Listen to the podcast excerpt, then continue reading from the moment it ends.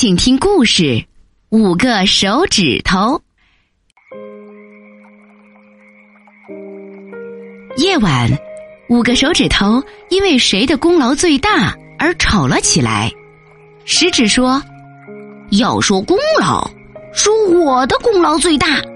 主人每天都离不开我的帮助，不管拿什么东西，都要有我的帮助。”中指不服气地说：“！”要是没有我在旁边帮助你，你什么都干不了。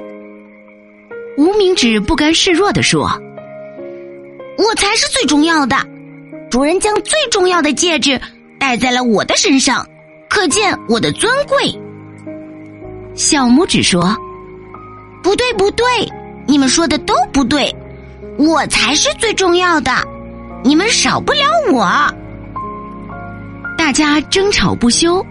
都争抢着说是自己最重要，大拇指这时候开口说了话：“大家别吵了。”可是还没等大拇指说完，其他四个指头就指责大拇指说：“五个手指头里就数你最没用，个子最矮，又没有什么值得夸耀的地方。”大拇指伤心极了。第二天一早。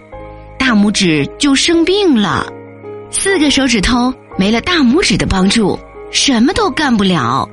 四个手指头这才知道，大家都很重要，少了谁都不行。好啦，小朋友们，每天啊，我们都会使用我们的手指。通过这篇故事的学习，我们要了解自己的每个手指都叫什么名字，并理解故事的含义。懂得齐心协力才能把事情做好的道理，小朋友们，你们也试着来讲讲吧。